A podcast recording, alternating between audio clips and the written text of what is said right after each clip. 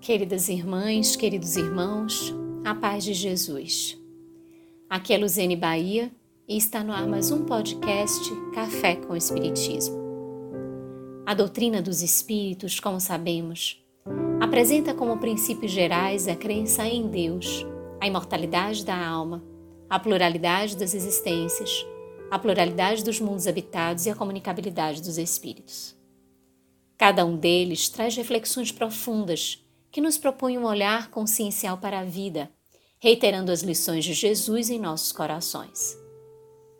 Em Mateus, no capítulo 17, versículos 1 a 9, encontramos o seguinte trecho que os demais evangelhos sinóticos de Marcos e de Lucas também fazem alusão. Seis dias depois, tomou Jesus consigo a Pedro e a Tiago e a João, seu irmão, e os conduziu em particular a um alto monte e transfigurou-se diante deles. E o seu rosto resplandeceu como o sol, e as suas vestes se tornaram brancas como a luz. E eis que lhes apareceram Moisés e Elias, falando com ele. E Pedro, tomando a palavra, disse a Jesus: Senhor, bom é estarmos aqui. Se queres, façamos aqui três tabernáculos: um para ti, um para Moisés e um para Elias. E estando ele ainda a falar, eis que uma nuvem luminosa os cobriu.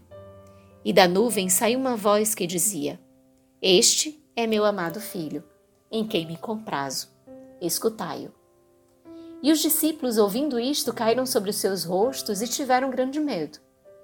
E aproximando-se Jesus, tocou-lhes e disse: Levantai-vos e não tenhais medo. E erguendo eles os olhos, ninguém viram senão unicamente a Jesus. E descendo eles do monte, Jesus lhes ordenou, dizendo: A ninguém conteis a visão, até que o filho do homem seja ressuscitado dentre os mortos. Segundo o Espírito Amélia Rodrigues, neste ato, em que Moisés participava em espírito, o grande legislador hebreu também liberou a mediunidade e confirmou o relacionamento entre os espíritos e os homens, sob as bênçãos sublimes de Jesus que ali se apresentava como médium de Deus. Desde então, continua a benfeitora, a mediunidade que pode ser considerada como um novo arco-íris que identifica a aliança simbólica de Deus com as criaturas humanas, passou a ser a ponte de luz sublime entre a vida e a morte, a terra e os céus. A mediunidade sempre esteve presente na humanidade, mas Jesus a revela com sabedoria, e o Espiritismo ergue-a à alcunha da responsabilidade do respeito, afirmando-a para que identifiquemos o seu objetivo entre nós. A possibilidade do homem encarnado comunicar-se com os espíritos, que, como muito bem constatou Allan Kardec no início dos seus trabalhos, são as almas dos homens despojadas do invólucro corpóreo, é muito natural, pois, em verdade, uma comunicação entre espíritos encarnados e desencarnados.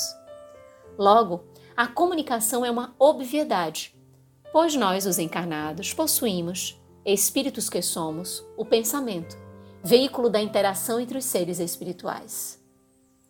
Mas esta faculdade mediúnica abriga como objetivo o crescimento espiritual daquele que a identifica, a instrumentaliza, bem como a consolação, com a constatação da vida imortal, para tantos quantos possam ser alvo de relatos e mensagens dos habitantes do mundo invisível.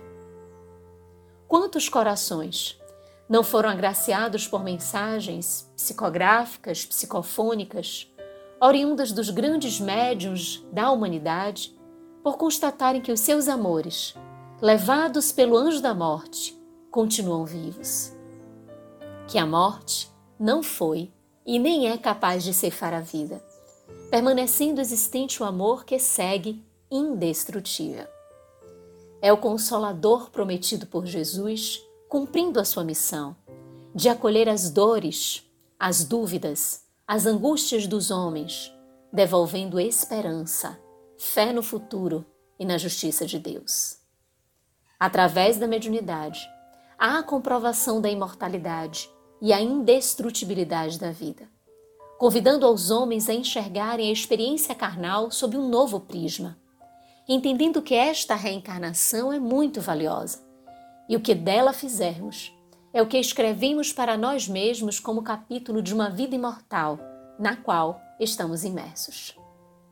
Contudo, como afirma o espírito Viana de Carvalho em seu livro Médiuns e Mediunidades, psicografia de Divaldo Franco, além de instruir os homens, realizar a iluminação de consciência, facultar o ministério da caridade pelas possibilidades que proporciona aos desencarnados em aflição de terem lenidos os seus sofrimentos, as mágoas, a ignorância, ou seja, além de divulgar a verdade, o médium, assim como o mergulhador educa a respiração para descer nas águas profundas, onde espera encontrar ostras raras, portadoras de pérolas incomuns, o médium tem o dever de disciplinar a mente, a fim de aprofundar-se no oceano íntimo e dali arrancar as preciosidades que se encontram engastadas na concha bivalve das aspirações morais e espirituais. Portanto, a mediunidade tem o objetivo de proporcionar o crescimento, através da educação daquele que é médium. O estudo da mediunidade é o estudo de si mesmo. Observando como os fenômenos se expressam, os sentimentos que extravasam, como as emoções se desenrolam, tudo isso é fonte de aprendizado ao médium, que tem a grande oportunidade de compartilhando do intercâmbio com os espíritos desencarnados, se descobrir, se identificar e, portanto, crescer. Finaliza o benfeitor.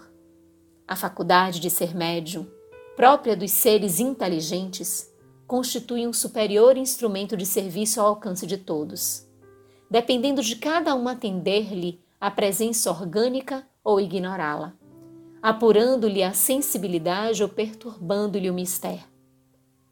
A mediunidade em si mesma não é boa nem é má. Antes, apresenta-se em caráter de neutralidade, ensejando ao homem utilizá-la conforme lhe aprover, desse uso derivando os resultados que acompanharão o medianeiro até o momento final da sua etapa evolutiva no corpo. Que Deus abençoe a todos nós, meus irmãos, no propósito de crescimento, permitindo que através do estudo sério da faculdade mediúnica consigamos alcançar os objetivos a que ela se destina. Caridade aos inúmeros corações carecedores de consolação e autoeducação que irá nos libertar das amarras do sofrimento.